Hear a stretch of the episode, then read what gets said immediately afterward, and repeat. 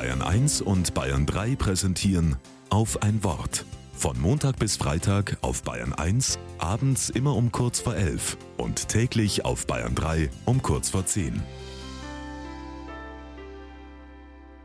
Mit Clemens Geiger.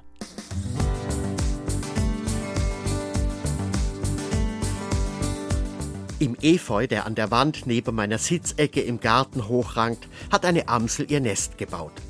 Drei grüne Eier konnte ich darin entdecken. Zwei Wochen lang saß die Vogelmutter auf ihrem Gelege und nun sind die Jungen geschlüpft. Jetzt kann ich beobachten, wie beide Elternteile den ganzen Tag über damit beschäftigt sind, ihre Brut mit Nahrung zu versorgen.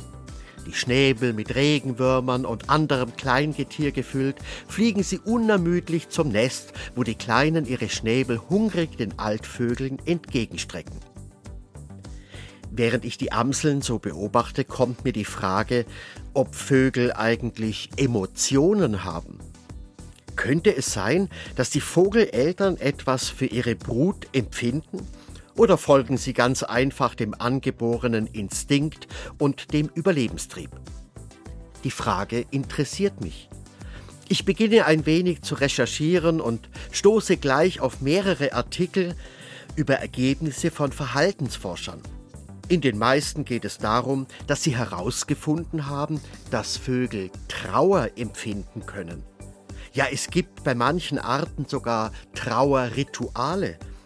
Aber ich finde auch Beiträge über Treue und Liebe bei Vögeln. Ich finde das spannend.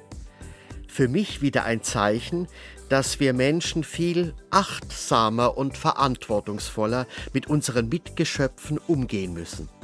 Sie sind uns manchmal wahrscheinlich ähnlicher, als wir denken.